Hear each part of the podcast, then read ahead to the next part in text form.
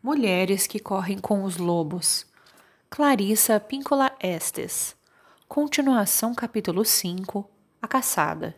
Quando o coração é um caçador solitário. A mulher esqueleto. Ela havia feito alguma coisa que seu pai não aprovava, embora ninguém mais se lembrasse do que havia sido. Seu pai, no entanto, a havia arrastado até os penhascos, atirando-a ao mar. Lá, os peixes devoraram sua carne e arrancaram seus olhos. Enquanto jazia no fundo do mar, seu esqueleto rolou muitas vezes com as correntes. Um dia, um pescador veio pescar. Bem, na verdade, em outros tempos, muitos costumavam vir a essa baía pescar. Esse pescador, porém, estava afastado da sua colônia e não sabia que os pescadores da região não trabalhavam ali sob a alegação que a enseada era mal assombrada. O anzol do pescador foi descendo pela água abaixo e se prendeu. Logo em que, nos ossos das costelas da mulher esqueleto. O pescador pensou: Oba, agora peguei um grande de verdade. Agora eu peguei mesmo. Na sua imaginação, ele já via quantas pessoas esse peixe enorme iria alimentar. Quanto tempo sua carne duraria. Quanto tempo ele se veria livre da obrigação de pescar. E enquanto ele lutava com esse enorme peso na ponta do anzol, o mar se encapelou com uma espuma agitada, e o caiaque empinava e sacudia, porque aquela que estava lá embaixo lutava para se soltar. E quanto mais ela lutava, tanto mais ela se enredava na linha.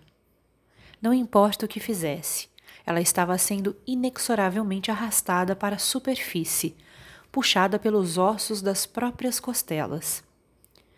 O pescador havia se voltado para recolher a rede e por isso não viu a cabeça calva surgir acima das ondas. Não viu os pequenos corais que brilhavam nas órbitas do crânio. Não viu os crustáceos nos velhos dentes de marfim. Quando ele se voltou com a rede nas mãos, o esqueleto inteiro, no estado em que estava, já havia chegado à superfície e caía suspenso da extremidade do caiaque pelos dentes incisivos. Ai! gritou o homem, e seu coração afundou até os joelhos.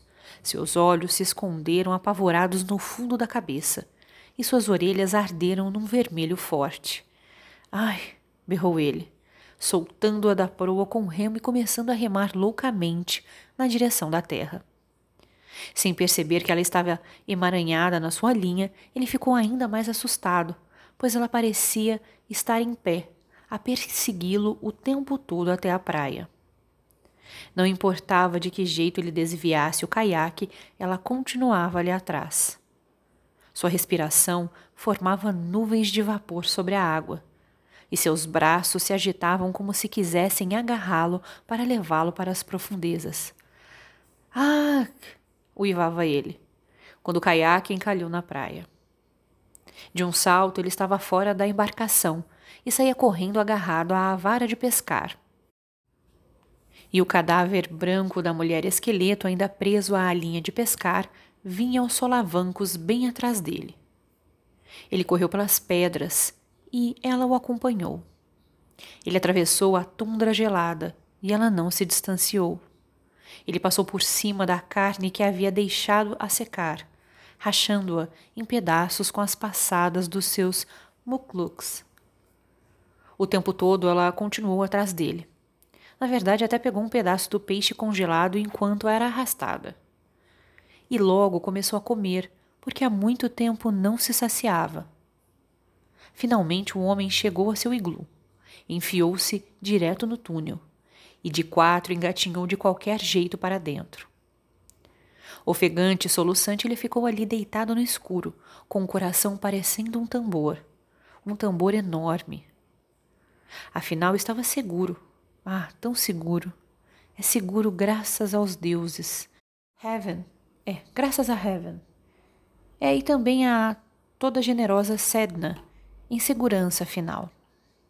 Imaginem quando ele acendeu sua lamparina de óleo de baleia. Ali estava ela, aquilo, jogada num monte no chão de neve, com um calcanhar sobre um ombro, um joelho preso nas costelas, um pé por cima do cotovelo. Mais tarde ele não saberia dizer o que realmente aconteceu. Talvez a luz tivesse suavizado suas feições, talvez fosse o fato de ele ser um homem solitário. Mas sua respiração ganhou um quê de delicadeza. Bem devagar ele estendeu as mãos encardidas e, falando baixinho, como a mãe fala com o filho, começou a soltá-la da linha de pescar. Oh, na, na, na. Ele primeiro soltou os dedos dos pés, depois os tornozelos. Oh, na, na, na. Trabalhou sem parar noite adentro, até cobri-la de peles para aquecê-la, já que os ossos da mulher esqueleto eram iguaizinhos aos de um ser humano. Ele procurou sua pederneira na bainha de couro e usou um pouco do próprio cabelo para acender mais um foguinho. Ficou olhando para ela de vez em quando, enquanto passava óleo na preciosa madeira da sua vara de pescar e enrolava novamente sua linha de seda. E ela, no meio das peles, não pronunciava a palavra. Não tinha coragem. Para que o caçador não a levasse lá fora e a jogasse lá embaixo nas pedras, quebrando totalmente seus ossos. O homem começou a sentir sono. Enfiou-se nas peles de dormir e logo estava sonhando. Às vezes, quando os seres humanos dormem, acontece de uma lágrima escapar do olho de quem sonha. Nunca sabemos que tipo de sonho provoca isso, mas sabemos que ou é um sonho de tristeza ou de anseio. E foi isso que aconteceu com o um homem. A mulher esqueleto viu o brilho da lágrima à luz do fogo e de repente ela sentiu uma sede daquelas. Ela se aproximou do homem que dormia rangendo e retinindo, e pôs a boca junto à lágrima. Aquela única lágrima foi como um rio, que ela bebeu, bebeu e bebeu até saciar sua sede de tantos anos. Enquanto estava deitada ao seu lado, ela estendeu a mão para dentro do homem que dormia e retirou seu coração. Aquele tambor forte. Sentou-se e começou a batucar dos dois lados do coração. Bum, bum, bum, bum. Enquanto marcava o ritmo, ela começou a cantar em voz alta: Carne, carne, carne. Carne, carne, carne. E quanto mais cantava, mais seu corpo se revestia de carne. Ela cantou para ter cabelo, olhos saudáveis e mãos boas e gordas.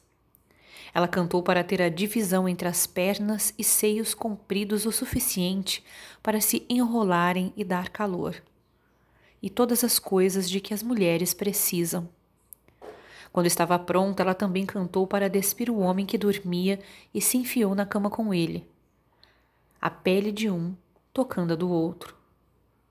Ela devolveu o grande tambor, o coração, ao corpo dele. E foi assim que acordaram abraçados um ao outro, enredados da noite juntos, agora de outro jeito, de um jeito bom e duradouro.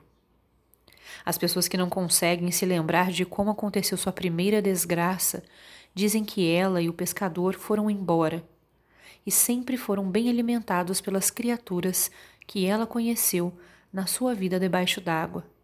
As pessoas garantem que é verdade e que é só isso o que sabem.